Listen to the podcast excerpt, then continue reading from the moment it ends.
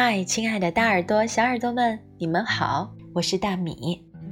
今天晚上我要来给你们讲一个故事。这本故事描述的是时刻伴随在我们周围的一样东西，它是什么呢？先听大米来透露一点信息吧。时针、分针、秒针，这三个指针是好姐妹。一起为钟表陀飞轮先生工作，但是他们都各自有委屈，于是决定各奔东西。走了一圈，他们又走到了一起，像从前一样，步调和谐，幸福快乐。故事的名字叫做《指针三姐妹》。从前有三个指针是好朋友。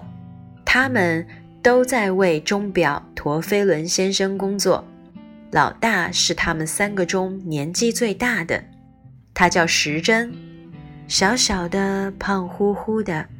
每个小时他跳动一格。老二又高又瘦，他的工作是计算分钟，他叫分针。而老三则是秒的测量师，他最高最瘦，叫做秒针。时针慢慢腾腾，笨手笨脚的。每次和他的朋友们一起跑步，他总是最后一名，他觉得特别难过。而秒针健步如飞，且不知疲倦，不停地跑啊跑，快得像一只猎豹。他一边听着 iPod，一边微微出着汗，身上的味道如臭鼬一般难闻。对此，他觉得非常苦恼。分针则是三个中最幸福的，他愉快地唱着歌，像散步一样度过每一天。时针梦想变得像秒针那样苗条敏捷，但无论他怎么努力，都看不到一点点成功的希望。灰心泄气的时针在夜里绝望地掉下了眼泪。香水、乳液和除臭剂，秒针努力用各种方法掩盖身上的臭味，但是他依旧不停地出汗、出汗、出汗。为了不闻到汗味儿，他的朋友们都用手捂着鼻子。可怜的秒针。每晚都哭得像个小泪人儿。一个清晨，陀飞轮先生用他那严肃而低沉的声音对三个指针说：“时针、分针、秒针，我整整一个白天都要为别人指示时间，所以晚上必须要安安静静的睡一觉，这样第二天才能保证工作没有差错。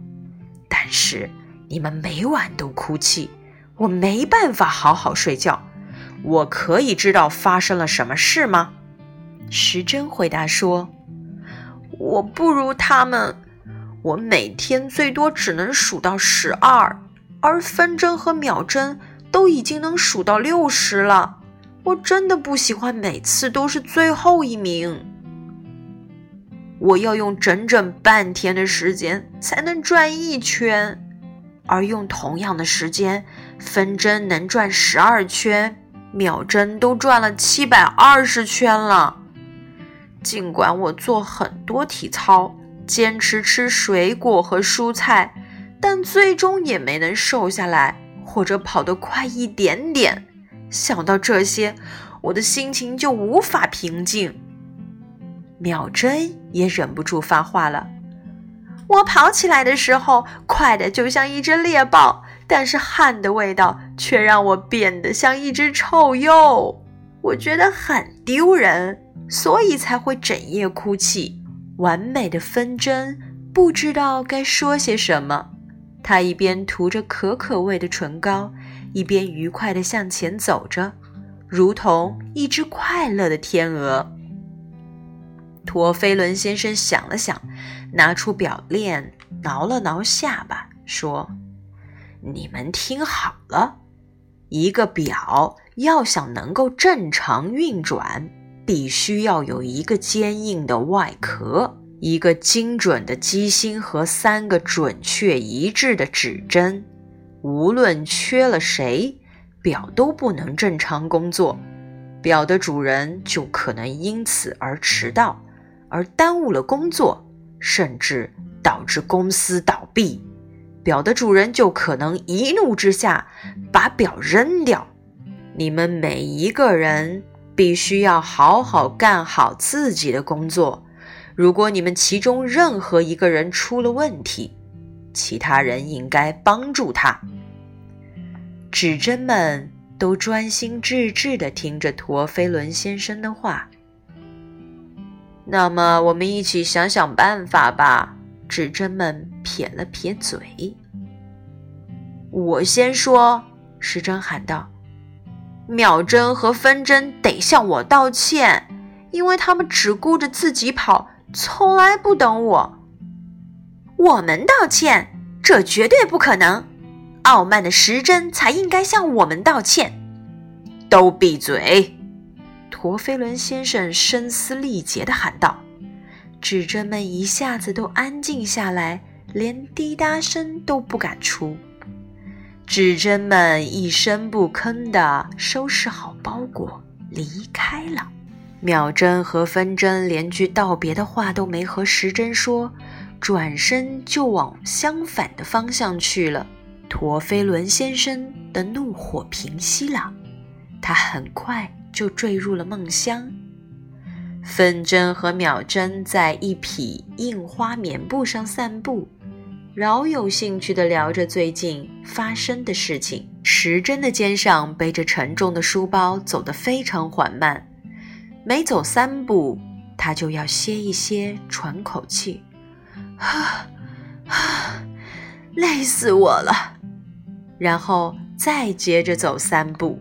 过了一段时间，他们谁也没有回来。表盘里一直空空的，没有指针。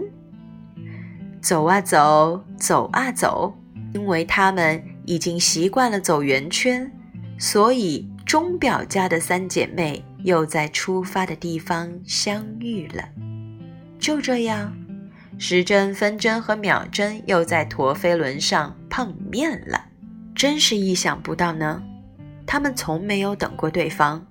时针对分针和秒针说：“他拖着这么沉的书包走了一路，真是累得快要了他的命。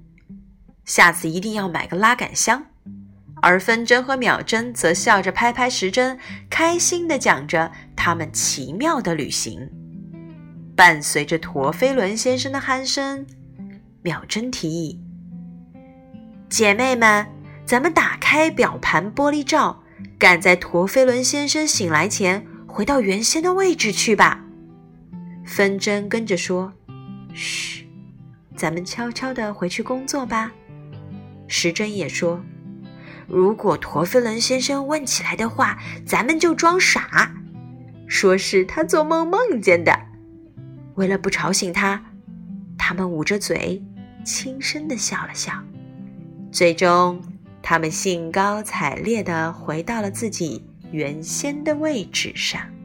指针三姐妹的故事到这里就结束了。这三个姐妹分别是时针、分针和秒针。